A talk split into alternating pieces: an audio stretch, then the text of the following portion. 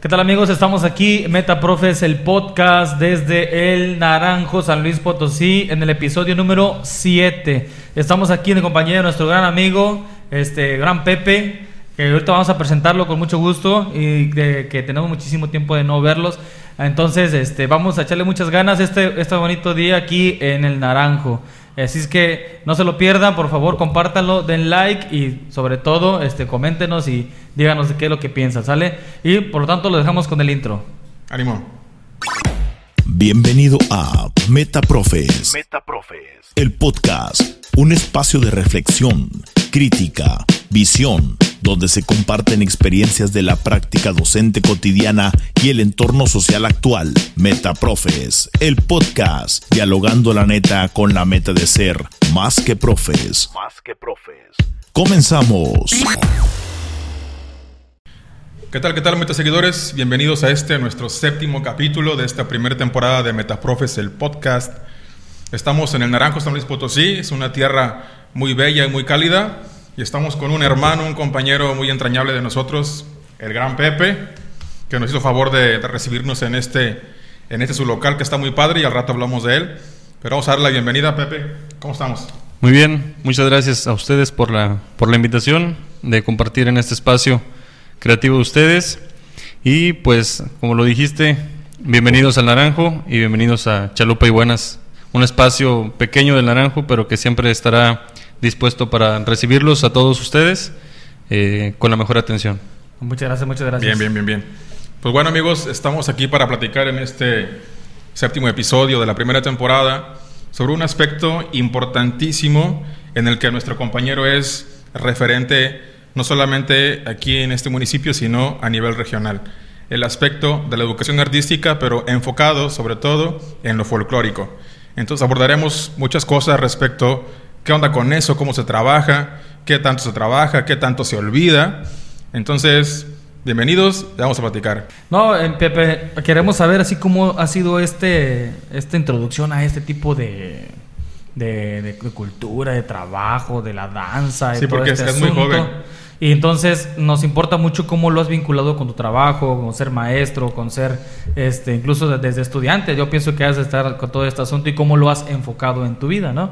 Entonces, platícanos cómo, cómo fue este asunto de la danza. ¿Cómo? Gusto. Bueno, pues eh, hace un momento le- platicaba yo con, con Antonio y le decía que estamos cumpliendo cuatro años de haber fundado un grupo aquí en el Naranjo, cuatro años del grupo Alegrías Potosinas, pero la historia va más atrás. Eh, en realidad ya son eh, ocho años, si lo sumamos al tiempo de formación en el cual eh, yo me di la oportunidad de incursionar en, el, en esta rama de- del arte que es la danza folclórica. Y pues durante los cuatro años de, de mi escuela normal eh, cursé en el club de danza que así lo denominan.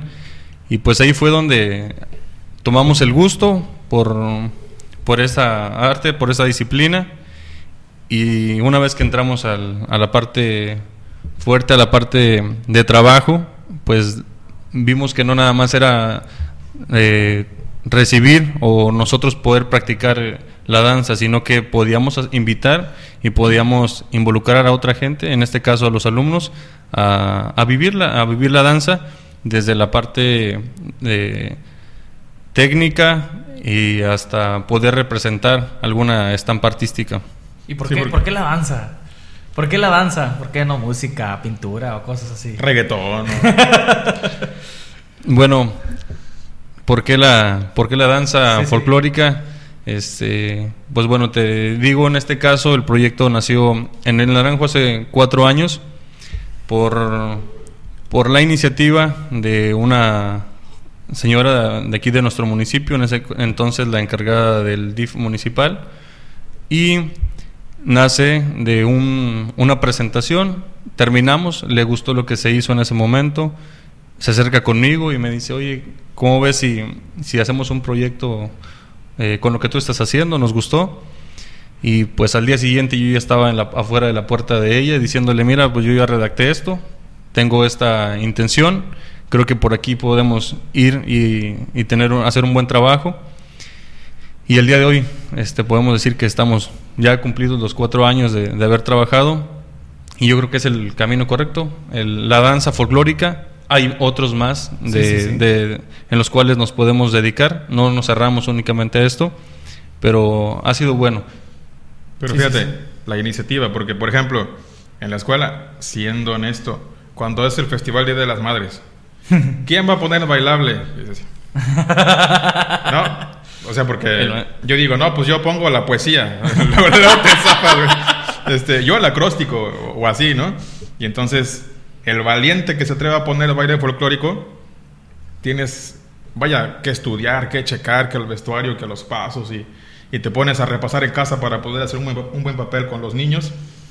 Pero a lo que voy es que no siempre es iniciativa esto de promover en, en la escuela, sobre todo, y también a nivel social, lo que es el baile folclórico, ¿no? Y eso es lo que, al menos que te conocemos nosotros, tú lo tienes, ¿no? Es como Pepe, si no folclórico, no es Pepe. Exacto, pero bueno, igual, pero ¿de dónde te nació a ti? ¿Sabes?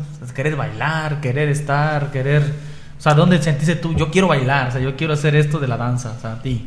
Bueno, ahorita por lo que comentas tú, Antonio, de la parte de que nos corresponde a nosotros como docentes en la escuela, yo considero que pues somos modelos eh, a seguir de los muchachos, somos modelos y en algún momento yo creo que la mayoría de los maestros decimos yo no conozco de música, yo no conozco de, de folclore, porque a lo mejor no estuvo en, en algún curso, no recibió esa formación de manera formal. Entonces, eh, no conozco de pintura y muchas veces le, nos, le damos la vuelta, ¿no? A esa, a esa parte. Es lo más sencillo. Pues sí, te sí. sota como glorieta, güey. Ey. Pero yo creo que ahí es donde debe de nacer también eh, una parte de compromiso de nosotros docentes de decir, tenemos que enriquecer nuestra parte personal, nuestra parte profesional, para poder este, hacer mejor nuestra, nuestro trabajo con los muchachos. Y como decías, pues el trabajo está algo olvidado, el trabajo artístico en la escuela y, y fuera de la escuela también ha estado muy olvidado en los últimos tiempos, en las últimas décadas.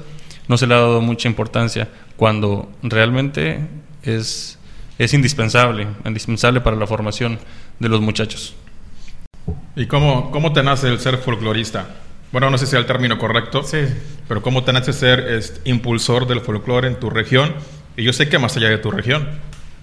¿De dónde? Así como yo quiero darle a esto. Me voy a ir a, a la raíz del, del asunto, ¿no? Este, yo estaba en, esto es desde el origen de la normal, yo estaba en primer año, tenía yo creo que unos dos o tres meses en la, en la escuela y acababa de salir de, la- de esa escuela una persona que era de aquí mismo, de mi municipio de Naranjo, y no sé por qué ella le comentó al instructor, al maestro Luis Adrián, que había un, muchacho que bailaba también y yo nunca había bailado. Entonces él va con la esperanza de encontrar un muy buen bailarín porque ya tenía experiencia y va y me busca y me dice, oye, me dijeron que tú bailabas y le dije, pues no he bailado. No, Me han bailado, pero que esa parte. no, no he bailado, la verdad. Y dice, pues, pues ya vine por ti, vente. Y órale. Y entonces nos vamos. Entonces empiezo a involucrarme, empiezo a darme cuenta que no es la danza no era únicamente lo que uno, lo que el espectador ve, es el bailarín con su vestuario, con su tocado la mujer, con todo lo que puedes ver en la parte de- del escenario, sino que había un mundo inmenso antes de llegar a- al escenario. Y eso fue lo que pues me enamoró, lo que me, lo que me en- enrolló y dije, me gusta la convivencia, me gusta lo que estamos haciendo para, po- para poder proyectar la esencia de nosotros como grupo, en aquel entonces el grupo Yoliwani, este, y salimos de la, salimos de la normal. Eh, yo mi primer año lo hice en el municipio de, de Tamazopo, en el ejido Tambaca.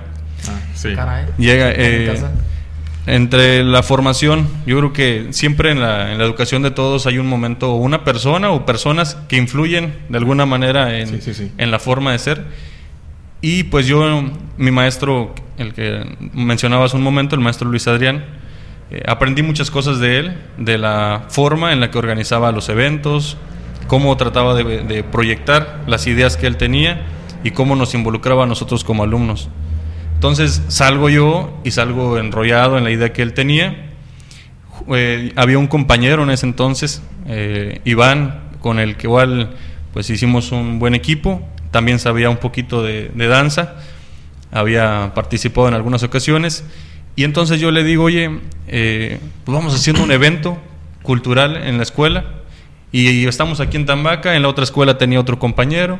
Entonces yo le digo, Tú pon un baile en tu, en tu primaria, tú pon uno en la tuya y nosotros ponemos uno en la nuestra, ¿qué les parece? Y luego nos vamos a la plaza del pueblo y hacemos una muestra cultural de las escuelas y juntamos a la, a la comunidad. Entonces les pareció buena idea, eh, enrollamos a la gente, se involucró a la gente muy bien, hubo muy buena respuesta, eh, los maestros, compañeros de ese entonces, la directora, les pareció bien la idea y sacamos adelante el, el, el evento y a partir de ahí comenzamos a trabajar en la escuela un club de danza. Entonces los niños eh, en las tardes, la, tarde, ya no era solamente un tiempo de ocio, tenían la ilusión y la emoción de que saliendo de la escuela tenían que irse a comer, a terminar su tarea, porque en la tarde la directora en ese entonces nos había permitido ir a las instalaciones y este, pues darles un, un tallercito a los niños de danza. Entonces, me doy cuenta que había una motivación en los muchachos y, y dije, pues hay una motivación de ellos, eh, el resultado académico de ellos incluso estaba mejorando porque ellos sabían que la condición para estar con nosotros en el club era tener una buena nota uh-huh. para poder hacer esa, ese binomio de dos cosas. Quieres eh, estar en el grupo, pues hay que hacerse responsable con la parte académica y entonces ahí se termina mi primer año en, en Tamasopo, me dan el cambio aquí al, Naranjo, surge esa idea que hace un momento les comentaba y de trabajar un proyecto y yo ya tenía ese pequeño antecedente. Y me di cuenta cómo podíamos influir nosotros como maestros, cómo, cómo podíamos influir en la parte motivacional, en la parte de formación eh, en los muchachos y pues no lo pensé dos veces y ahorita que cumplimos cuatro años, este, estoy feliz, estoy contento. Eh, yo creo que los muchachos que han sido parte y los que son parte, e incluso la gente que nos ve bailar o nos ve participar o sabe del trabajo que hacemos, está de acuerdo en que estemos activos hasta la fecha. Sí, sí, es que esto es, es más trascendental de lo que parece, sí. porque estás influyendo en, en, la, en la forma de vivir y de ser de las personas porque lo estás cambiando desde que el maestro está generando el arte a partir de toda la planeación, de la organización, de la creación de esta situación, porque es una situación de aprendizaje, de vivencia, de estar, de convivir, de compartir, de, poner en práctica tus valores. Entonces, más allá de, por ejemplo, que comentas de una condicionante, para que los niños estuvieran en el taller, tú estás influyendo de que eh, las habilidades que adquieren en tu taller de danza influyen muchísimo en el aprendizaje, tan solo la atención, la forma de, de, de mediar el, el, la dinámica, la convivencia, la, convivencia, la coordinación. la coordinación, la responsabilidad, el compromiso, todo, todo influye dentro de un mismo campo. Y tú al ser un, un profe artístico como tal, entonces es, es un ejemplo a seguir, lo acabas de decir. Y para mí, bueno, yo creo que es una de las partes importantes que algo esté al centro y que todo influya y que se, re, que se retribuya para todos como un bien y un aprendizaje que se transforma día con día, ¿no? Uh -huh. Entonces, creo que es, es, es, la idea. Así es. Pues lo que pasa es que todos, incluso nosotros como adultos, siempre necesitamos motivación. Hey. ¿Cómo? ¿De qué tipo de motivación?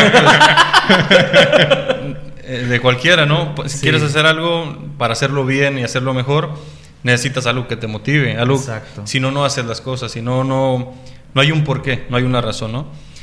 Y el que exista un espacio dentro de la escuela y fuera de la escuela, eh, y que este espacio, en este caso de nosotros, que es la, la, la danza folclórica, sea motivación para que el alumno pueda hacer las cosas mejor todavía de lo que ya los hace, pues yo creo que no podemos decir que no, ¿verdad? Sí, sí, Entonces, sí ni podemos cerrar las puertas para ellos.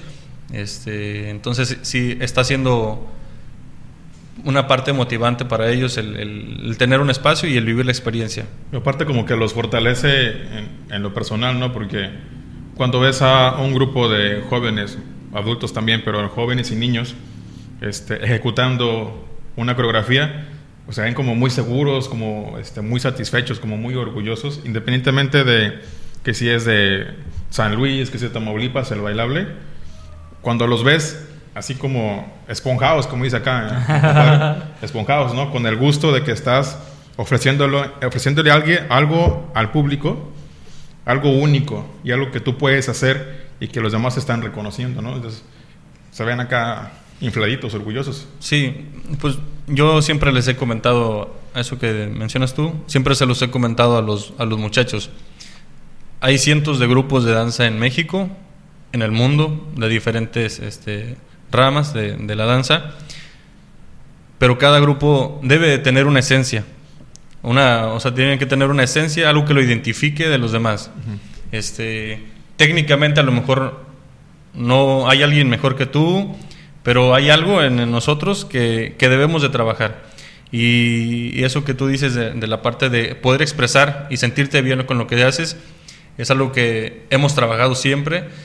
Saber que lo que construimos no es fácil, ellos saben que nos va a costar sudor, nos va a costar tiempo, a los papás también nos va a costar este tiempo, esfuerzo, dedicación, pero que lo que construimos primero es para darnos gusto a nosotros, para sentirnos bien nosotros y que por añadidura, pues a los demás yo estoy seguro que les va a agradar lo que uno construye, pero al principal, el principal elemento, el principal personaje al cual le tienes que dar gusto es a ti y la manera en lo que tienes de la en la que lo puedes lograr es disfrutando, es disfrutando lo que tú haces, no únicamente en una presentación, sino disfrutando desde el día que está nublado y tienes que ir a ensayar y ponerte los botines y el día está muy soleado, está haciendo mucho calor y hay que ir a danza. Y no es hay que ir a danza con, con la piedra encima, ¿no? Hay que ir a danza y vámonos eh, rápido porque quiero quiero estar ahí, ¿no? Entonces, este eso es lo más importante. Disfrútalo tú desde ahí y lo otro es se va a dar solito, ¿no? Oye, y, y en razón a, la- a lo que dices de disfrutar, una pregunta así directa, a ver, ¿qué disfrutas más? ¿Ser docente, así, maestro, o ser instructor de folclore? ¿Qué disfruto más? Ajá. Es disfruto ser docente. O sea, porque la docencia me dio la oportunidad, o sea, yo no recibí una formación como instructor de folclore. Yo no soy estoy formado profesionalmente este como es, pero sí fui formado como docente y la docencia me dio la oportunidad de conocer el folclore cuando me formé y, le- y la docencia me dio la oportunidad también de, darme cuenta que por esta parte podíamos involucrar a los muchachos y darles un plus en la parte formativa y en la parte motivacional.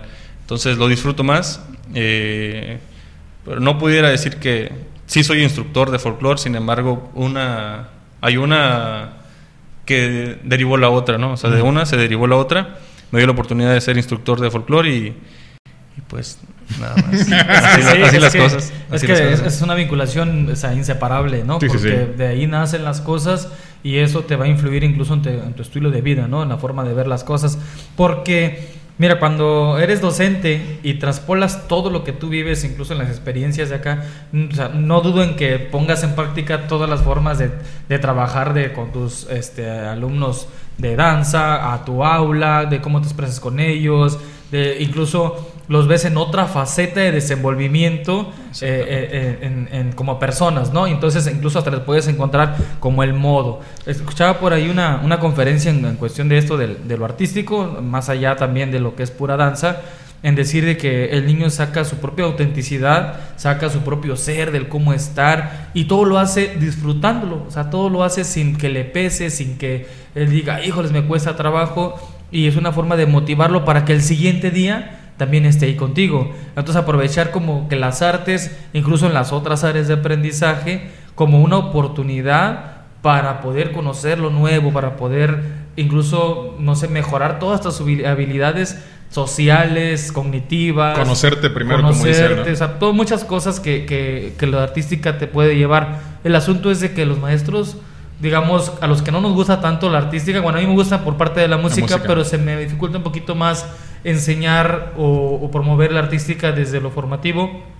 Pero a veces se nos queda olvidado, Sí. ¿no? Entonces ahí, ¿qué, qué está pasando? Ahí, ahí, por ejemplo, voy a compartirles una experiencia referente al- al- a la pregunta que me hacías anteriormente de qué me gustaba hacer más y lo que tú comentas, ¿verdad?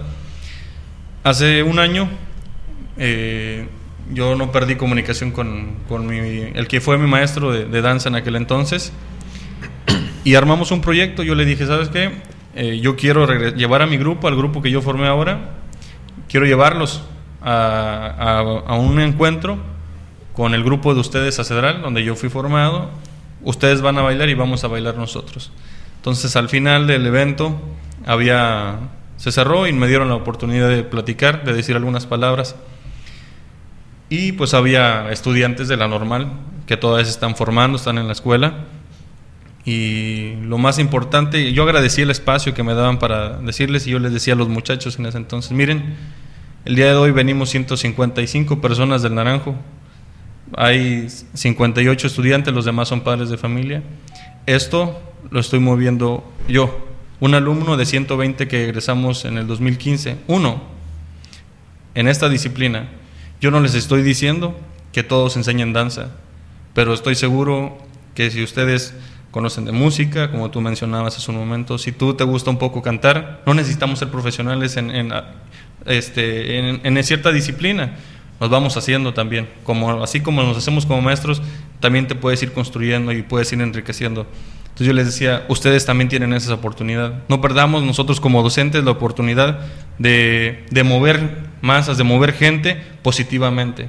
Entonces, eh, eso, fue un, eso fue un momento que me marcó a mí como persona, me, que sentí muy, muy bonito, muy, muy bien el poder regresar con mis maestros que estaban ahí y que estaban viendo lo que estábamos construyendo, algunos egresados, ¿no? Y, y eso, pues es parte de la, del no cerrarnos a nosotros como, como maestros y es lo que decíamos al inicio, o sea, no, no necesitamos tener un certificado eh, de pintura, a lo mejor que no estamos negados también a, en algún tiempo, pues vamos a hacer una, este, un diplomado de danza, vamos a hacer un diplomado de, de pintura o alguna, algo más, ¿no? Para enriquecer nuestra, nuestra eh, formación, pero no es necesario. Lo principal es la actitud. Actitud por hacer las cosas, y eso es lo que yo les decía a los, a los muchachos. No se necesita dinero para hacer esto, se necesita tener ganas. Y con las ganas haces dinero y haces muchas cosas. Entonces, eso es eh, una experiencia para mí muy buena y, y, una experiencia que pude compartirles a ellos y que fue tangible, que fue palpable, que ellos pudieron darse cuenta, oye, pues él hizo esto, ¿no? Algún día yo voy a estar eh, en, en un aula y algo podría ser. Pero imagínate, o sea, mmm, me pongo en el lugar, más allá de él, en el lugar de los profes que fueron sus asesores. O sea, ver el producto este, de cuatro años de tratar de incidir, de inspirar a un, a un compañero en formación, que regrese y te dé una muestra así, este, ha de ser algo o sea, muy llenador, ¿no? Como, asesor. Digo, yo soy formador de docentes hoy día, este, intentamos eh, intervenir y motivar de todas las formas posibles, pero no he tenido la oportunidad como tal de ver regresar a, a, un egresado en ese momento, ¿no? En ese momento de, de, expansión de la docencia más allá de las aulas. Ha de ser, yo creo que algo impresionante y algo de mucho orgullo, ¿no? O sea, imagínate, si tú ves cuando, cuando van, llegan los niños que salen de sexto, que están en la secu y luego de, de, pronto se aparecen en la escuela y, hola, profe, estoy en primero, que fíjese que me va bien con las matemáticas. Entonces dices, ah, no, pues qué bueno, ¿verdad? felicidades. Y me acordé de lo que usted me enseñó y, y ay, como dice, como volvemos a lo esponjado. Sí. Te esponjas, ¿no? Y, sí, sí, sí, y te da cierta motivación y hasta como que te, te aliviana el día, te cambia la, la actitud. Te cargas de pila nuevamente. Ándale, sí. esa cosa. Entonces, imagínate sus profes. Yo creo que han de haber sentido un orgullo de acá, nivel al 100, ¿no? Exacto. Sí, es que también se analiza el impacto, hasta dónde trasciende la educación, hasta dónde llegas eh, con eso que aprendiste, con eso de que alguien te marcó, alguien te impulsó y puede que ser, puede ser que en algún momento pues no creías en ti, ¿verdad? O en algún momento que dices, híjoles, pues como dices, ah, pues yo no, yo no soy bailarín o lo que sea, ¿verdad? Pero Sí. de ahí hay algo que te, te dice, ¿sabes qué? Pues tienes que hacerlo y lo haces. Pero ya después no te cuesta, o sea, lo disfrutas. Tan así que eh, acá mi compadre lo tenía, en- lo tiene en la sangre, ¿verdad? Y estábamos en la maestría y estaba bailando con los pies acá abajo. Con los zapatitos. Practicando los pasos acá en la mente, acá lo traes. Así, pues, ¿qué estás haciendo? Estoy ensayando los pasos. Así estaba. Y entonces, eso nos, como que lo traías bien acá, pero eso todo te fortalece como persona. Igual también eh, cuando, cuando tú lo transmites a, a los demás, así como que causas una impresión de que, ah, el profe, ¿qué está haciendo? Incluso nos puedes decir alguna experiencia, o sea, así como lo comenta Toño, ¿verdad? ¿Qué tanto has impactado tú en tus niños con esto, con esta parte del arte? O, o a tus alumnos, estudiantes o de, o de danza. o del grupo de folclore. Exacto. Con el grupo, O con tus niños, cualquiera que sea el grupo. ok, eh, pues bueno, primero, este, yo creo que el gusto eh, de los muchachos que están con nosotros en, en el grupo de danza, este, eso es lo, el- lo primero, ¿verdad? Que han disfrutado, han estado con nosotros bien. Nosotros inicialmente, cuando iniciamos, eh, comenzamos el proyecto, eh, la regla era cada bimestre que era en aquel entonces, eh, ustedes van a traer su boleta y voy a ver que tengas tu promedio arriba de 8. Si está arriba de 8, pues vas a estar con nosotros aquí, eh, vas a continuar. Si bajas de 8, entonces vas a venirte conmigo, vamos a, a aquel ladito y vamos a estarnos una platicada y no te vas a salir. Te voy a dar la oportunidad de demostrarte a ti que puedes hacer las cosas bien. Exacto. Entonces te vas a ir. Si en algo te puedo apoyar yo académicamente, pues vente. Dos o tres ocasiones sí se han acercado algunos niños y me han dicho, oye, pues vamos aquí cómo le hago, ¿no? O esto es, esto es en lo que estoy batallando. Incluso alumnos que no están en la primaria, que estaban ya en la secundaria o en el bachillerato, se acercaron conmigo y me dijeron, oye, aquí cómo le hago. Si yo no puedo, pues yo busco la manera de, de ayudarte, ¿no? Entonces, eh, esa es eh, algo de, lo, de la parte formativa que nosotros estábamos teniendo, de llevar esa disciplina académica para que sean disciplinados también con nosotros.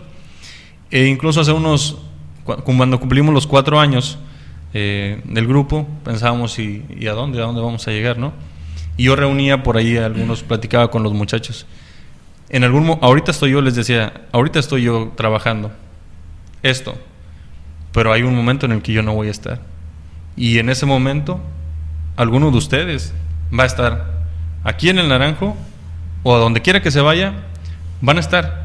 Entonces, había una niña que me decía, yo quiero estudiar, yo quiero ser ingeniero agrónomo y me voy a ir a Brasil a estudiar y me platicaba todo su proyecto de vida.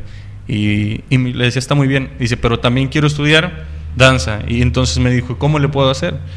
Y yo le dije, mira, yo no estudié y aquí estamos, estamos trabajando. Exacto. Pero, y nos metimos, nos metimos a, a investigar y le dije, mira, yo estoy buscando la manera de entrar a esta escuela en este tiempo, yo creo que tam- también a ti se te acomoda.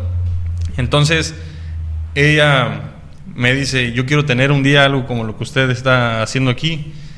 No sé dónde vaya a ser, entonces yo, ya hablamos de la parte formativa, y pues yo puedo, puedo entrar a esta escuela, puedo estar a esta, hacerlo a la par, y en algún día voy a trabajar de ingeniera, y también quiero tener un espacio para practicar yo, y si se puede compartirlo con los demás. Eso es como que algún día va a ocurrir, ¿no? Algún día va a ocurrir. Sin embargo, tiene la idea, tiene la idea de que, de que quiere que pasen, quieren que pasen las cosas. Y, y cómo se, eh, eso que decías ahorita de mis maestros de allá, eso es bueno. El escuchar a esa niña que me comenta eso es bueno. O sea, pues vamos, estamos haciendo algo bien. Quiere decir que, que algo de lo que estamos haciendo aquí lo está tomando de ejemplo para algún día replicarlo. El que tenga ya esa visión, para mí es un gusto. El que un muchacho eh, me diga, ayer me encontré un niño y me dijo, profe, el lunes iba a haber ensayo, y yo le dije, posiblemente sí, posiblemente no, déjame, voy a ver la, agenda, ¿no? Porque estamos en- trabajando un proyecto. Y me dice, sí, sí, te- quiero, tener quiero tener ensayo. Entonces, esa, eh, desde esas reacciones tan, tan así, tan simples, entre Te comillas, ajá, Te ajá, o sea, ver la, ver la emoción de un niño por, por regresar, por estar en el espacio y por saber que eso le hace bien y lo hace sentir bien, pues a mí también me hace sentir bien, ¿no? Entonces, en esos detalles, como el de la niña que les comento, el de ese otro niño que quiere estar en ese espacio, el de los papás también que dicen al término, oye, de una presentación, felicidades, hicieron un buen trabajo y no van conmigo, o sea, van con todos y les aplauden a ellos. Ese es el, esa es de las mejores satisfacciones. Y más, yo creo que más, más, más, cada que tenemos un evento grande, hacemos un último ensayo, terminan y ellos solo se aplauden sin que yo les aplauda y saber, o sea, no les pedimos, yo no les pido aplaudan, sino ellos verles las caras Sí, de sí. felicidad, de saber que, que, que se sienten bien y saber que lo que hicieron está bien. Eso es, eso es de lo mejor que uno puede tener. Exacto, y bueno te digo, o sea, esto, no sé, hace revivir la esencia de las personas y creo que hasta impacta más que, que hasta un, ¿cómo te diré? Un currículum bien diseñado para, por ejemplo, crear personas con buena autoestima, con buen autoconcepto, con una vida saludable, que incluso eso te puede llevar a muchas cosas para que las personas estén muy bien. Ahora imagínate, si lo tienes aquí cerquita, y, y- y tienes metas y proyectos de vida. Este, creo que por ahí tuvi- tuviste un proyecto, o sea, un concurso nacional donde llegaste allá también qué impacto tuvieron también los, los, los muchachos, los chavos, los niños, los que estén ahí contigo. Y así de que, híjoles, de que se puede hacer algo grande, se puede hacer algo grande. Y fíjate, ¿desde dónde? Desde las artes, porque no tanto desde español, matemáticas se vas a llegar Con las olimpiadas sino ajá. que desde dónde, desde las artes, que, que creo que debes tener esa parte del estudio, ¿no? De, Sí, sí. de que incluso das, das la reseña y tienes que saber de qué estás hablando, Claro. toda la dinámica de la convivencia, hay reglas. Hay este incluso esta parte que dices de, de- del nivel académico, ¿verdad? Que tienes que esforzarte por lo que tú quieres hacer. Entonces, fíjate hasta dónde llegó esta parte de, tu concurso nacional, que igual también nos, nos gustaría que platicaras de eso. Pues ahí hay que, tienen que encontrar ellos un balance, ¿no? Tienen que encontrar un, un balance entre lo que, en lo que estábamos haciendo, porque igual nos cruzamos en la, en la escuela, ahí fue donde nos encontramos, entonces hay que hacerlo de la escuela. y, y lo otro ya es un extra, ¿no? Así es. Este, y bueno, yo en cuanto a la pregunta que me, que me haces, eh, pues yo estando en la, en la normal como estudiante, tuve la oportunidad de visitar México, tuve la oportunidad de conocer eh, Guanajuato, lugares que anteriormente no conocía. Sí, sí, sí. Luego llegamos aquí, nos damos, nos vemos la oportunidad, ya cuando estábamos incursionados en, en este ambiente, de una convocatoria que estaba en México, pues yo cuando la vi yo dije, pues vamos a bailar, vamos a bailar. Yo no sabía, yo nunca había estado en un concurso, eh, ni cuando fui bailarín, tampoco fui a un concurso, iba a muestras, pero es muy diferente el ritmo que se, y, el- y la atención que se vive para una muestra y para un concurso, ¿no? Entonces, eh, planteé la idea a los papás y me dijeron, pues vamos a darle. Y la formación a partir de, de, to- de, eso, de momentos como esos empieza a mejorar y te empiezas a dar cuenta, oye, pues tengo que hacer esto mejor, tengo que eh, adaptar esta otra situación, lo que mencionabas ahorita, tengo que conocer más las reseñas o tengo que conocer más a fondo de una estampa que yo pueda ponerle a los muchachos y no conocerla yo que ellos sepan que están bailando. O sea, yo bailo este, esta musiquita, pero no es esta musiquita. O sea, tú sabes que es tu son, son, o este es un guapango, de qué región es y por qué razón se baila eh, inclinado, por qué se baila lo más derecho posible, por qué la cabeza va para este lado. Entonces, no nada más es bailar. Entonces, se abre la oportunidad, nos vamos para allá y en el camino nos, va- nos vamos parando en, ciertos lugares y veía yo la emoción de, me daba cuenta que había un, alumno que se emocionó mucho cuando nos estacionamos en una gasolinería y veía las cosas y emocionado y yo dije, a ver, a ver, no nada más vamos a bailar. O sea, vas a llegar y vas a ir a bailar. Pero fíjate qué está pasando. Y yo entonces me iba en el camión después de ese momento, iba en el camión y me estaba dando cuenta que realmente le- estás abriendo la oportunidad de conocer más al mundo a través de la danza a los muchachos, ¿no? Exacto. O sea, tú- algunas personas dijeron van, llegaron y bailaron, pero no, o sea, si fuimos, tuvimos un primer lugar, una buena participación, hicimos De lujo. Tuvimos un, un contacto, gracias, gracias, un contacto con una persona de Veracruz en ese entonces que le gustó lo que habían hecho los niños en nuestro primer año apenas de, grupo. Pero regresa uno aquí y no es nada más irte a encerrar otra vez a ensayar, sino ¿qué pasó? Regresamos y "Oye, ¿qué pasó aquí con esto, no? Y sacamos a, uno se pone a pensar en ese, en eso que pasó con ese niño, en los esquemas que se le mueven de decir, ah, existe esto. No, él no, y después yo me siento a platicar con él y digo, ¿no habías venido para acá? Y dice, no, pues yo nada más había venido hasta Ciudad del Maíz y si Ciudad del Maíz es el pueblo que está aquí a una hora, ¿no? Y para este lado, para Tamaulipas, no, tampoco, a Ciudad del Maíz, porque ahí tengo familia y era todo lo que había conocido. Entonces, fue hasta México, fue a Six Flags, se pudo divertir, pudo compartir con sus compañeros, se pudo dar cuenta que a través de la disciplina, porque ensayábamos todos los días de la semana, incluso hasta los domingos, que a partir de la disciplina, que del trabajo colaborativo, de el empeño tuyo, del compromiso y la responsabilidad personal, se pueden llegar a tener buenos resultados. Y eso, esos detalles son los que hacen que, que sigamos firmes en la idea, sigamos firmes no nada más nosotros, sino ellos también. O sea, ya están convencidos de que el espacio está para ellos y que el espacio está para construir y abrir mundos como, como ese, ¿no? Y pues de esas historias más. De las Bueno, más gratificantes. De las... Pero imagínate a, es- a ese chico, como dice él, abrir el panorama de la existencia de un mundo. Porque me vienen a la, a la mente las palabras de, de nuestro maestro. Acuérdense que la escuela puede ser el único espacio en el que el niño puede ampliar su existencia, ¿no? Que está allá en el cielo. Así es. Pero Y- aparte, este, a la ahorita abordaba el chino una palabra importante que otro maestro, nuestro maestro, nuestro Rubén, Sí. nos comentó en otro podcast sobre el balance de, del ser maestro y de las dimensiones. Eh, si citamos a Cilia Fierro, por ejemplo, las dimensiones que maneja del ser maestro, ¿no? Entonces, ¿cómo Pepe hace ese balance entre ser Pepe, ser el maestro Pepe, el instructor, pero ahora también este, el emprendedor, porque te estás abriendo a otro, otro rollo, ¿no? Pues, ¿Cómo le haces? Nos preguntas hace rato a nosotros, ¿y cómo le hacen con su tiempo para hacerlo del podcast? Y, Sí. pues, ¿Cómo le haces tú para hacer todo lo que haces, no? ¿Cómo le hacemos? ¿Cómo encuentras el balance, el equilibrio? Pues yo creo que alguien platicaba yo hace, hace como unos tres días que tuve la oportunidad de visitar la casa de, de mi esposa, platicaba con su papá y yo le decía, pues nos tenemos que ir mañana porque tengo que hacer esto y esto otro y le platicaba todo, ¿no? Y me dice, pero te ha de gustar el mitote. Dice, te ha de gustar el mitote porque si no te gustara no estuvieras en eso. Entonces, la respuesta es esa, ¿no?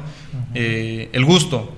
Si tienes el gusto, vas a encontrar la forma de hacer las cosas. O sea, de que vas a encontrar la manera, la vas a encontrar. Entonces, de repente sí nos, sí nos eh, tenemos de lunes a domingo la agenda llena para hacer algunas cosas.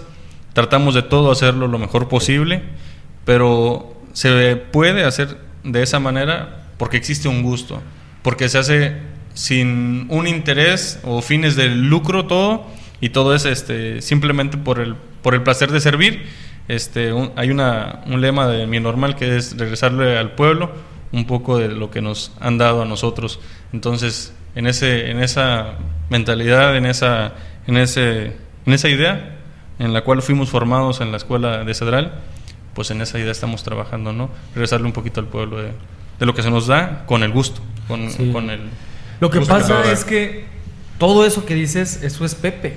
Sí. O sea, es igual, o sea, todo lo que uno, o sea, eso es, eso eres tú. Y, y si, si, si tú lo disfrutas, si tú lo tienes, si tú lo vives, entonces no te va a pesar. O sea, realmente lo, lo vas a tener porque yo soy así, yo quiero vivir de esta manera. Y, y el asunto es de que cuando lo haces para ti, de, forma que tú te sientas de lo mejor, híjoles, impactas mucho en los demás. Y es esto de que cambias cultura, aparte de promover cultura, ¿verdad? Eh, cambias lo que es cultura en cuestión de formas de vivir, de formas de estar, de, de- de- Pensar. de pensar, no sé. Y, y esto yo siempre, bueno, yo lo que pienso siempre es los que vienen, ¿ah? los, los chiquitines que vienen, ¿cómo, cómo, qué, qué es lo que estamos diseñando esto? De, ¿Con qué le estamos dando? ¿Qué le estamos regresando a la, a, la, a la sociedad de lo que nos está dando? Porque cuando tú demuestras, no sé, eh, digamos, estos hábitos de, de ser, de lograr, de crecer, el niño te ve, ¿verdad? Y, y- y cuando tú eres un ejemplo a seguir, él se motiva. Y cuando cambias, incluso yo pienso que tu práctica en el, en el aula, o sea, tiene que estar muy, muy conectada con lo que haces acá en el folclore, porque, por ejemplo, yo en mi caso, mi práctica cuando estaba frente a grupo, ahorita estoy este, en la asesoría técnica, pero era de que, híjoles, la música siempre está involucrada, ¿verdad? Y un ritmo, no sé, ¿te acuerdas del, del taller este que nos dieron? Bueno, también estuviste tú, Sí. el de este, ¿cómo se llama? El Ecosemi. Eh, ándale, José. Saludos, Ecosemi. Todo fue un, o sea, como que eso me, me ayudó bastante con los niños y lo practiqué y le metí música y le metí ritmo y le metí canciones. La, la hormiguita fue el boom con los niños y entonces eso también les motivó bastante. Y luego también yo casi no metía artísticas, o sea, realmente yo artística, y aunque soy músico, realmente casi no lo metía y de- con esto de la, de la formalidad de trabaja el, el- el estándar, ¿verdad? Que es español, matemática, ciencia, todo este asunto. Pero ya cuando lo empiezo a meter, como él dice, le cambian las caras a los niños y esperan que traigas una nueva experiencia desde el arte, desde otra dinámica tan tradicional que uno tenía. y, y Hay que ser honesto. Y los niños recuerdan y lo tienen bien presente todo eso. Y pienso est- que pues, un lo estigma, vives. un estigma. Exacto. Y entonces, y hasta dicen, híjoles, este es mi profe favorito, ¿no? ¿No es cierto? Aparte del de física. Ándale, aparte de física, pero llegas un poquito más, ¿no? Y creo que lo has visto. Sí, sí, este, yo creo que llego, eso me pasó, lo estuve analizando hace un tiempo, ¿no? Cuando yo llego aquí al Naranjo y mi primer año, este, pues era el profe nada más.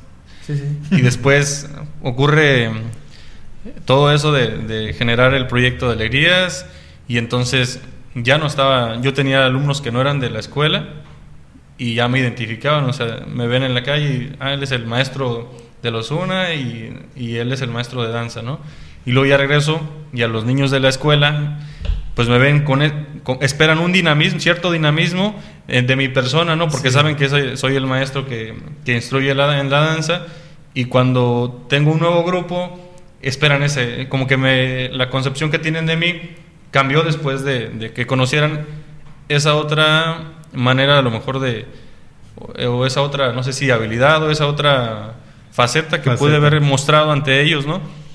Y, y ha sido bueno porque esperan algo bien de mí y yo me esfuerzo o trato de esforzarme para, para darles eso o un poquito más, ¿no? De que eh, un buen espacio para ellos dentro de la escuela para trabajar, como tú decías, no solamente la parte artística, sino enseñarles que tiene que existir un balance entre toda la parte de español, de todo lo español, matemáticas, historia, todas las asignaturas y que también podemos compartirlo, combinarlo con la parte artística. Incluso un trabajo de español le puedes meter un poquito de arte, no de danza, pero a lo mejor de pintura y que a lo mejor en matemáticas pues podemos ver números también utilizando el arte y entonces eso es lo bonito, que tú también como maestro te abras a eso y, y realmente te das cuenta que, que yo muchas veces he puesto actividades de pintura y no soy pintor, pero pues parte del trabajo que tienes que hacer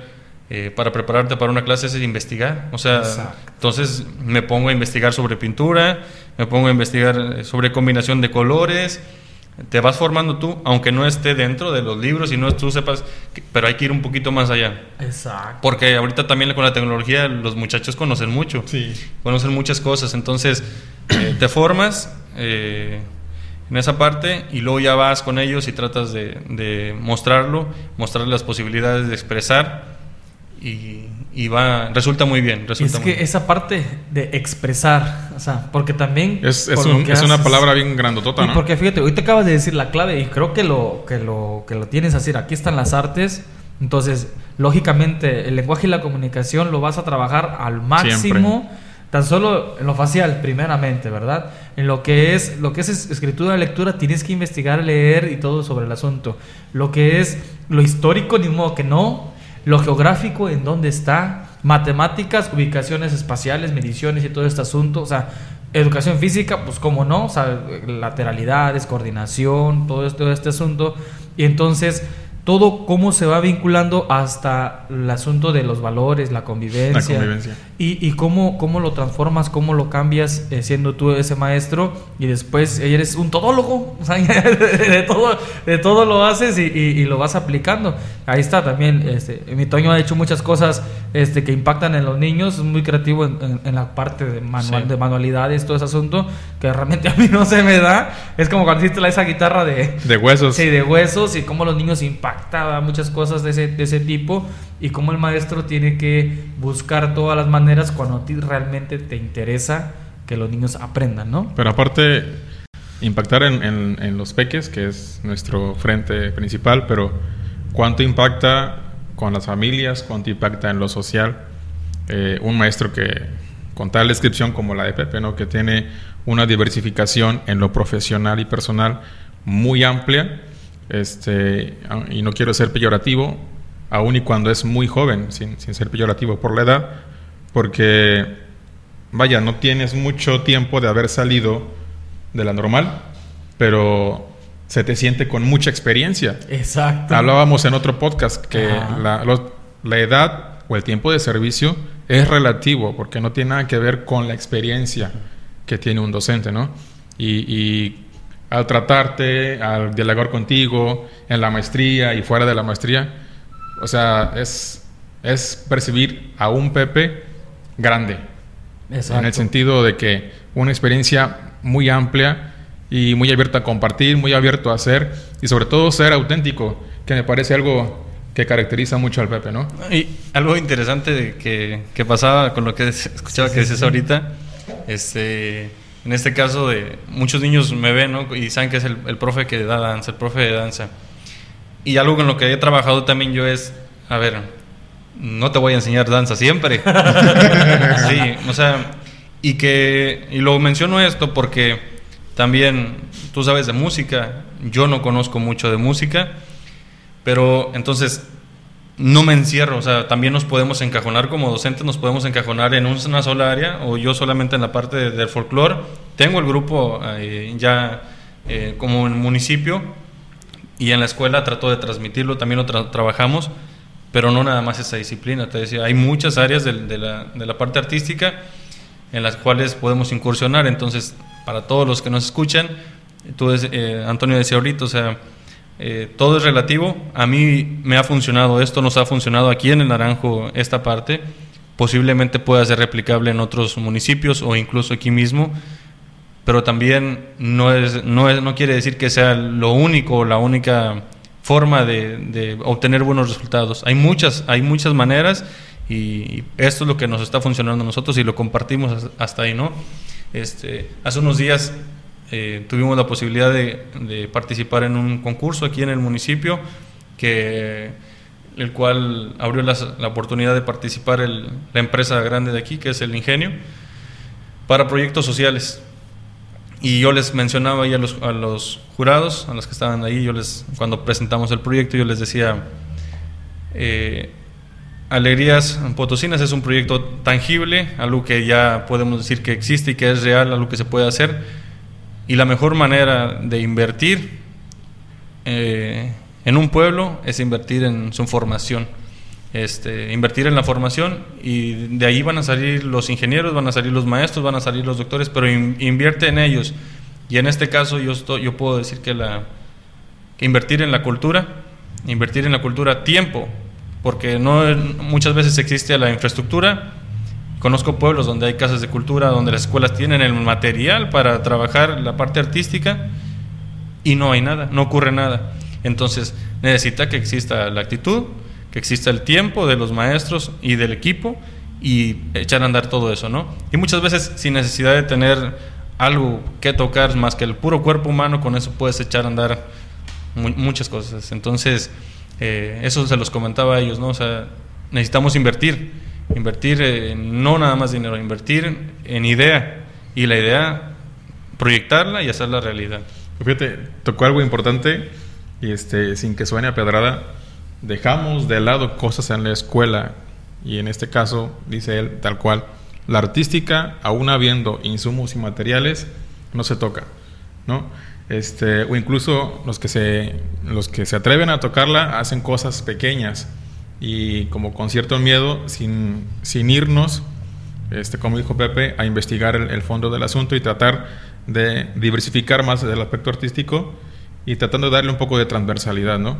Pero eh, también mucho, mucho depende de, de, esta parte gestiva que tiene la escuela al momento de dar una idea y que el equipo, como dices tú, te, te la agarre la idea, la haga propia y la haga funcionar, la haga en grande, ¿no? Y la gestión tiene mucho que ver en una escuela para con llevar proyectos a cabo. No sé, en lo particular, He contado con eh, maestros, directores o coordinadores con un, un nivel de, de, proyección y de visión muy amplia, ¿no? Por ejemplo, en la normal, la maestra que todos conocemos, la maestra Edith, es muy abierta a la proyección de la cultura, del arte, de las otras facetas de la formación del, del docente, de la formación del alumno. Y, y, eso lo agradeces porque te da la oportunidad, como dices tú, de enfocarte en otra faceta del alumno y conocerlo más allá de la asesoría eh, recurrente en el salón, ¿no? Igual en la escuela, te abres si tu director te dice, dale, yo te apoyo, ¿cómo le hacemos? ¿Qué hace falta? Y, este, y aunque no lo tengamos, lo echamos para adelante. Eso como que también te, te da este empujón, la sinergia necesaria uh -huh. para que los proyectos rindan frutos, ¿no? Pues, fíjate, también ahí podemos ir incluso más atrás. O sea, nosotros como, como docentes ya, estamos, ya fuimos formados durante cierto periodo, sales a, a, al trabajo, al trabajo real, donde ya tú eres el, el, maestro, tú eres el que va a dar las instrucciones, tú eres el que, vas a, el, que va, el que va a orientar y ahora qué vamos a hacer. Este, y eh, todo bajo tu responsabilidad de orientar, de guiar. Pero yo creo que que también este trabajo tendría que irse, no verse nada más en las primarias. Nosotros cuando recibimos esa formación en las normales o en las universidades, desde ahí, o sea, desde el tra trabajo ahorita los que están estudiando en las normales o en las universidades, los maestros que les dan a ellos educación artística, porque no, en la parte del currículum les está, uh -huh. entonces tienen que decirles a ellos, o sea, no enseñarle al maestro únicamente en la normal a decirle, pues vamos a hacer eh, una pintura, vamos a trabajar, eh, es, no, decirle, mira, con esto tú puedes proyectarlo con, de esta manera e incluso ponerles retos, a ver de qué manera tú pudieras eh, proyectar esta idea con los, con los muchachos y con en algún lugar, ¿no? Entonces, el trabajo tiene que iniciar desde más atrás desde más atrás, involucrando a, a, quienes en algún momento van a ser docentes en, en esa parte de, del arte, desde, desde, la formación de ellos. Porque ya una vez que sales eh, está más complicado. no, no, no, es imposible, no, no, no, porque no es así. Nunca es tarde, mientras que estemos vivos, pero pero desde allá tiene que tendría que iniciar, ¿no? Desde sí, hacerles que, caer en esa realidad. Ajá. Pero es que todo es aculturación, pero uh -huh. hay que ver qué tipo de cultura vas a, a, te vas a apropiar, ¿no? Porque cómo, le, cómo vas a, a, a trascender a partir de, de, lo que tú haces, pero desde tu cultura para la cultura y con la cultura, ¿no? Así. Entonces, aquí, Pepe, yo creo que nos da un ejemplo de, de, de trabajo, de esfuerzo, de, de personalidad, de constancia, de que ahí estás y de que tu trabajo, más allá de ser docente, trasciende desde tu persona, o sea, desde lo que tú eres, desde lo que tú estás.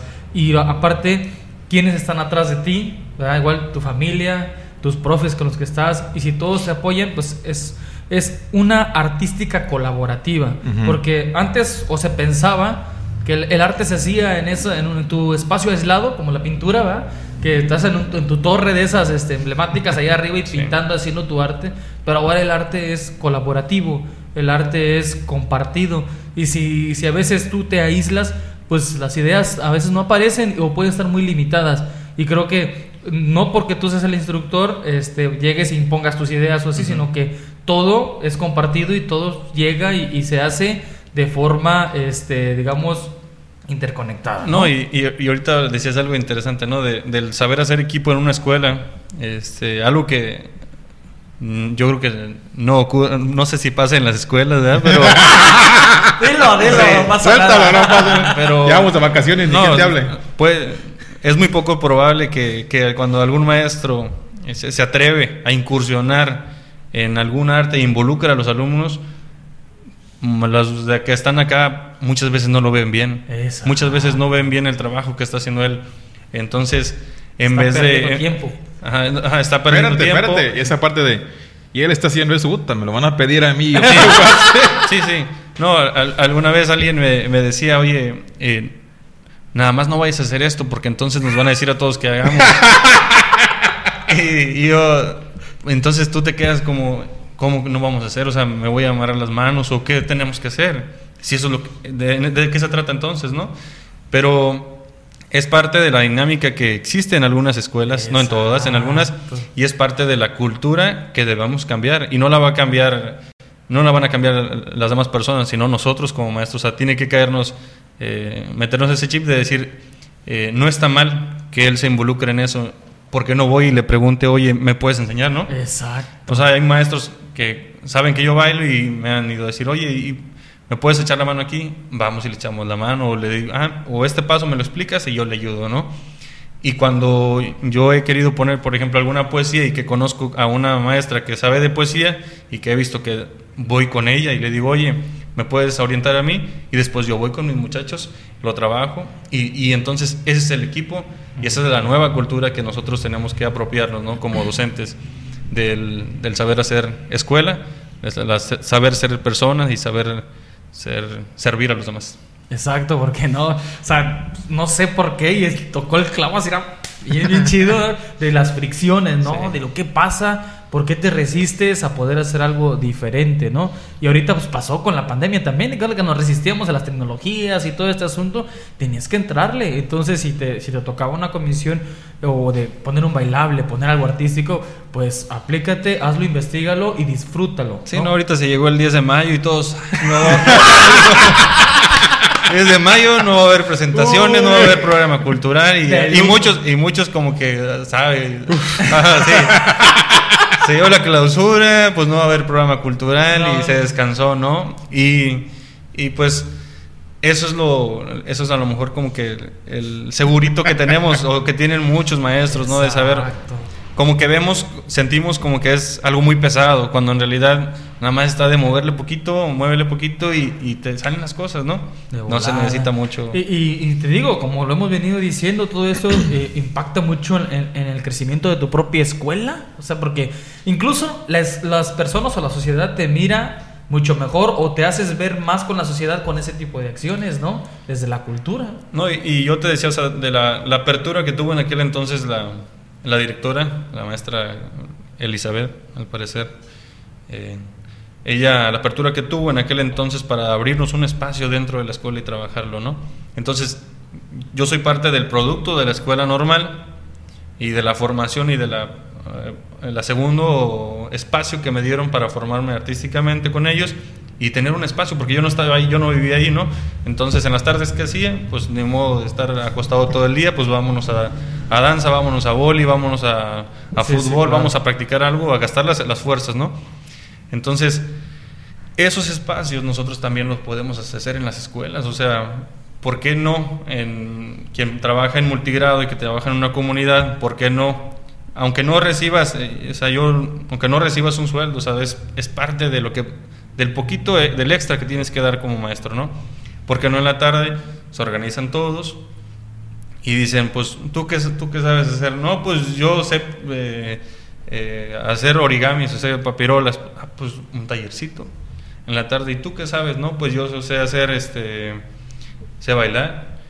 Y, entonces en las tardes, pues a lo mejor abren la escuela y aparte de la formación que deben de tener los niños en la mañana o por la tarde, trabajar un horario alterno, ya sea en la mañana o en la tarde, y invitar con, por gusto a quien quiera estar ahí, ¿verdad? Eh, y entonces te das cuenta, te abres la oportunidad para que crezcan un poquito más, porque pues yo soy el resultado de aquello, de un espacio que me dieron para formarme así. Y si nosotros le damos la oportunidad a los muchachos desde la primaria o desde la secundaria o en el espacio en el que trabajemos de tener otro, otro lugar para formarse, pues a lo mejor algo podrá salir bien de ahí, ¿no? Entonces, pues Oye, así las cosas. entonces segurito hace que dos ciclos. Has de haber sido el que dijeron, ese va a ser el club de danza de, de los Sí. clubes. ¿te ah, acuerdas? de los clubes. Ah. Ah, va a ser el de- club de danza. ¿Quién Ah, va a ser el club de danza? No, pues sabe. A, a eso iba, ¿no? Y, y- y en ese entonces salió lo de los, salió lo de los famosos clubs, sí, clubs. salió lo de los clubs de trabajarlos en, la, en las escuelas y fue un corredero, ¿no? Que para donde nos- todos nos volteaban a ver Y todos con Pepe. no, y, y, este y pues sí estuvo fue un reto, ¿no? O sea, fue como fue como un ir todos avanzando como maestros y de repente te- párate, espérate, también se nos está olvidando esto y, y vas a dedicar cierto tiempo a esto. Exacto. Y fue un balde de agua fría de saber, y, y sí es cierto, o sea, ¿qué más puedo ofrecer yo como, como persona a los muchachos? Yo, alguien a lo mejor recibió, yo por ejemplo tuve la oportunidad de ir a un, durante un año cuando estaba durante la secundaria eh, a guitarra, entonces sé guitarra lo más básico, ¿no?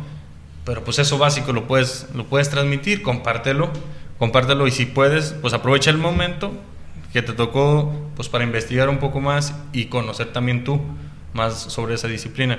Pero sí fue un momento interesante, fue un momento interesante. Interesante. Que de haberse podido aplicar hubiera estado chido, ¿no? O La verdad, era una buena propuesta. escuela. Nada más que siento que no estábamos en las condiciones, o siento que o sea, nuestros tiempos, estatus- tiempos, los tiempos. eh, la organización curricular, eh, igual también nuestros hábitos, porque no estamos formados para ese tipo de escuela también. O sea, bueno, creo que sí, pero para lo que no estábamos formados, también te quería preguntar desde hace rato. Este, entonces, ¿cómo te fue ahorita con el- la pandemia? Con ese tope, o sea, con el trabajo de danza, porque siento que hubo un momento que tuviste que detenerte, ¿no? Igual Hacer el trabajo, alto. O no te detuviste. O sea, platícanos cómo te fue. Bueno, voy a platicar desde los dos puntos, como docente en la escuela primaria y, y como eh, instructor del grupo Alegrías. Como docente, pues siempre eh, cuidamos tener la, la parte formal de, de trabajar la- todas las asignaturas, pero no olvidé, no, en la parte de la distancia, no olvidé el poderles dar la oportunidad de relajarse, porque esa es una de las bondades que tiene el, el arte, que te relaja, Sí, sí, sí. te hace que te olvides. Yo siempre les digo a los muchachos cuando vamos a ensayar, usted entre aquí y usted trae problemas, usted trae situaciones, yo también, pero aquí vamos a echarnos un grito en el remate y se te va a olvidar todo. Vas a sudar y se te va a olvidar. Entonces, esa es una de las bondades en las que yo he conocido y que he visto en ellos y, y puedo decirte que, que tiene el arte. Entonces, eh, en la distancia, en el trabajo de, de- de la escuela a distancia, pues sí tratamos de mínimo una vez a la semana, una vez a la semana metíamos una actividad de, de artística, sí trabajamos la asignatura, a lo mejor a algunos se les hacía más complicado, si presencial se les hacía complicado, a lo mejor a la distancia Todavía decían Sí, está sí, más sí. complicado, ¿no? Entonces, y nos da- me daba cuenta que pues era un- de los cinco días de trabajo, de lunes a viernes que tenían, pues eso como que nuevamente les daba la, la- la energía a los muchachos. Ajá, y volvían a entregar sus trabajos muy bien, muy limpios. Si yo le pedía algo de naturales, pues también.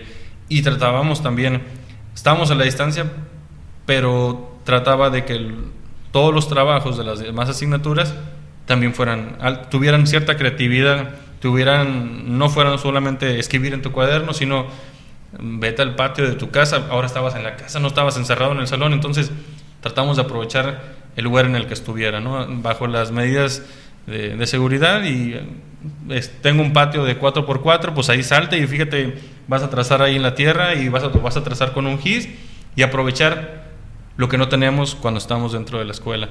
Entonces, Exacto. de esa manera. Y como y dentro de nuestro grupo, pues la verdad sí nos sí detuvimos por necesidad este, y por seguridad, por salud, sí nos pausamos, yo creo que unos cinco meses. Eh, sí nos pausamos. En algún momento quise reanudar a distancia y mandarles a lo mejor una grabación eh, de unos pasos para cuando regresáramos. Pero luego me, yo decía, si mis muchachos están, algunos están estresados por la carga de trabajo que tienen de sus maestros y luego aparte el maestro de danza me va a mandar el grupo, el, el video porque quiere que saque yo este paso, pues dije, los voy a estresar más. Entonces sí, no, sí los dejé libres como cinco meses, más o menos, de cuatro a cinco meses, en los cuales este, no hubo actividad, no hubo este, nada de actividad. ¿Y lo extrañaste?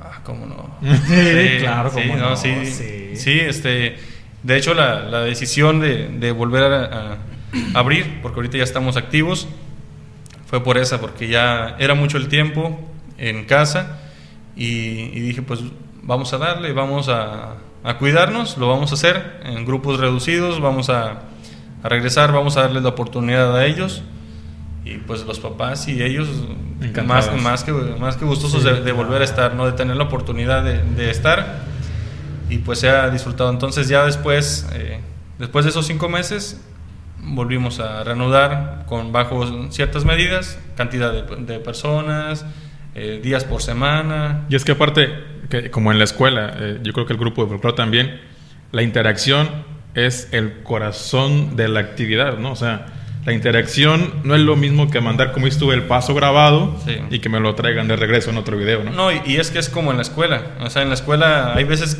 que tú explicas a un tema y tú le vuelves a explicar al niño y de repente Panchito pasó y le explicó y le entendió a Panchito y a ti no. ¿No? Sí, sí, sí, Ah, sí, eso sí, sí. ocurre, eso ocurre en las escuelas. Esta es, parte de la dinámica. Tú le explicas y le explicas de una manera y de otra. Y luego, y tú ves, y por como si le entendió él. Casi que le a ver, ven, ¿qué le dijiste?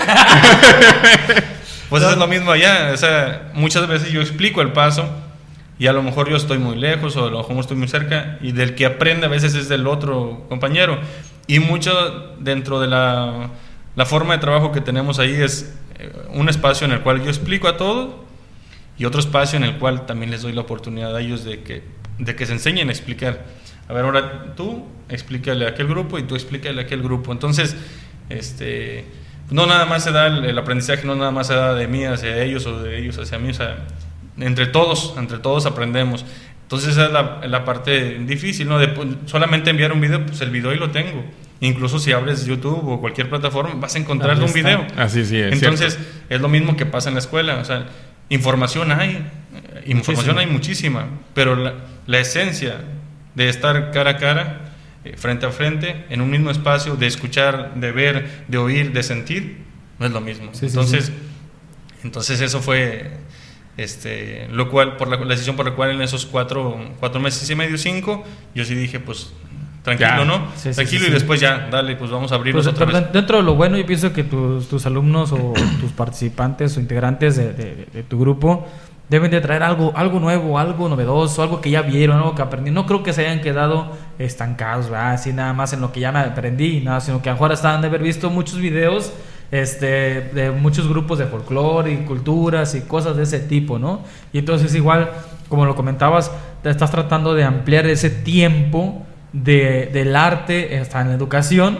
¿verdad? Por, por tu estilo de enseñanza, porque como vemos ahorita, hasta el arte está bien reducido, ¿verdad? La materia de arte está en un tiempo bien pequeño, pero lo Sí. que estás haciendo es ampliarlo. Y eso, esa educación, pues te digo, no creo que tus participantes o tus integrantes del grupo o tus alumnos que les has proyectado esto se hayan quedado quietos en ese Sí. asunto, ¿verdad? No, y, y sobre todo en la parte de la responsabilidad que nos toca a nosotros como, como formadores, este, como maestros, pues también es un tiempo en el cual yo pues también tenía que voltear hacia atrás, ¿no? Y a ver, tengo tiempo para pensar. Entonces, Exacto. la verdad, este, este tiempo a mí me sirvió muchísimo para ver, volver, ver hacia atrás y decir, ¿qué hicimos? ¿Qué hemos hecho? Eh, ¿qué estamos haciendo ahorita? Y saqué el cuaderno, ¿no? Y me puse a escribir, a ver, esto sí lo vamos a ir haciendo, pero de esta otra manera. Observando, recordando actitudes, recordando momentos, qué había funcionado y tratando de y proyectar ya las ideas que van a venir o que venían en ese entonces y las que vienen en este eh, 2021 y de qué manera lo vamos a hacer, ¿no? Entonces, fue, ha sido un tiempo de tranquilidad física, Ujú. pero la parte mental ha estado trabajando mucho en la parte de, de estructurar no solamente la proyección de un evento, sino de tratar de que lo que se trabaje ahí sea mejor. Y, pero ¿cómo lo vas a hacer mejor? Entonces, en eso es lo que hemos estado trabajando. Sí, cuando regresamos, pues sí batallaban los pies para moverse Sí, porque claro, estaban sí, fríos. sí, claro Pero sí. nos reíamos en el primer ensayo, nos reíamos todos todos. ¿Qué, les- qué les pasó? ¿Qué nos No, pasó? Pero Platican a nosotros también a la hora de tocar, ¿no? Sí, sí, hombre? sí. se te, Muy se te fríos. entumen los, los- los- los dedos y todo. Pues Bueno, pues muchísimas gracias, Pepe, por eh, participar en este episodio. Episodio épico, el número 7, un número acá bien este, Cabalístico. cabalístico. Muchísimas gracias por, por aportar toda esta experiencia del arte para el aprendizaje y cómo lo traspolas a la educación. Y a la A persona. la persona y cómo cambias vidas con, este, con esta experiencia. Entonces, compártenos dónde podemos encontrar a tu grupo. Ok, pues eh, el grupo de danza es Alegrías Potosinas, orgullosamente de aquí del Naranjo San Luis Potosí. Estamos a la disposición y al lugar en el que nos quieran invitar, con todo gusto iremos. A echar tacón. Así es. Eso. En Facebook, ¿cómo aparecen? Eh, Alegrías Potosinas, Alegrías Alegrías Potosinas. Potosinas. Y bueno, para todos los maestros que nos escuchan y a todas las personas que nos escuchan, hay muchas maneras de, de tocar, de tocar las vidas de, la- de las personas, de tocar corazones, de tocar mentes. En este caso, nosotros a través de la danza lo hemos tratado de hacer y lo hemos logrado. Ojalá que todos asumamos un papel responsable y nos involucremos, nos atrevamos, atrevamos a, a incursionar en cualquier disciplina o de cualquier forma en la cual podamos influir positivamente en los demás. Ese es el, por eso estamos aquí, por eso somos maestros Exacto. Para influir de buena manera y si no es la danza de cualquier otra forma, pero que se haga, no nada más que se quede en la idea. Ok. Exacto. Pues bien, Pepe, ha sido, ya sabes que más que un gusto vernos, escucharnos este, y compartir en este ejercicio que es de diálogo abierto y sobre todo para dar a conocer que hay gente muy valiosa que sin importar la, la, la edad, tiene mucha experiencia, ¿no? tiene mucho que compartir, mucho que aportar y que se atreve a hacer muchas cosas como en este caso tú a ser emprendedor, aquí con el Chalupa Iguanas. Este, ¿Cómo encontramos Chalupa Iguanas? ¿Dónde está? ¿Qué onda con eso? Ok, eh, Chalupa y Buenas se encuentra también aquí en el Naranjo, frente al Parque Recreativo. Es un espacio de ambiente familiar, este, 100%, 100% familiar. Y pues el día que gusten, en un horario de jueves eh, a domingo, de 5 a 10 de la noche, con todo gusto, como nuestro dicho es, eh, sea melón o sea sandía, aquí se les atiende con alegría. ¡Qué Eso, huele! Pura, pura alegría con nuestro Pepe, ¿sale? Es Pepe, es pura alegría. Aquí, aquí podemos encontrar juegos y todo. Ay, Ah, Así es, este, pues de todo tipo de snacks o la mayoría de los snacks que, que se puedan imaginar aquí van a estar y los momentos aquí se construyen, aquí los Eso. construimos con ustedes. de Muy bien. Pepe. Muchas Muchísimas gracias. hermano. gracias. Ha sido un placer, un gusto tenerte en, este, en esta nueva experiencia para nosotros, que hemos- estamos construyendo poco a poco. Y bueno, metaseguidores, este es nuestro séptimo capítulo que cierra la primera temporada de este podcast. Regresaremos para el próximo año más fortalecidos, con más proyectos, con más invitados muy importantes como nuestro hermano Pepe. Esperemos que les esté gustando nuestro producto, eh, lo que estamos compartiendo, lo que nuestros invitados nos están compartiendo de su vida, de ser maestro, de ser persona. Y pues estamos este, al pendiente, compártanos, síganos, coméntenos, critíquenos, que estamos esperando eh, esa parte. Y muy agradecido, hermano, por esta primera temporada, muy agradecido por la invitación. Por compartirnos el espacio de Chalupas y Buenas. Chalupa y buenas. Chalupa y Buenas, aquí está, con todo, todo Es que gusto. está bien chido, está bien, o sea, es sigue siendo folclore, Sí. o sea, Sí. es Muy Pepe. chido. Sí, y luego en colaboración con su esposa, esto de la idea de la, de la lotería y todo ese asunto está genial. Genial. Sale, entonces síganos, canal Metaprofes el podcast, Facebook Metaprofes el podcast, también por ahí. Pronto vamos a estar ya en Spotify en los podcasts, entonces no se lo pierdan, que se la pasen muy bien en estas fiestas decembrinas. Feliz Navidad, feliz Año Nuevo a todos. Que el 2021 venga Cuídense. para todos muchísimo mejor. Así es que nos vemos en el 2021 con un nuevo episodio, con una nueva temporada. Así es que muchísimas gracias, muchísimas gracias mi Pepe y cuídate bastante. Te deseamos lo mejor para estas. Gracias, fechas. gracias, Sale, muchas gracias. Ánimo.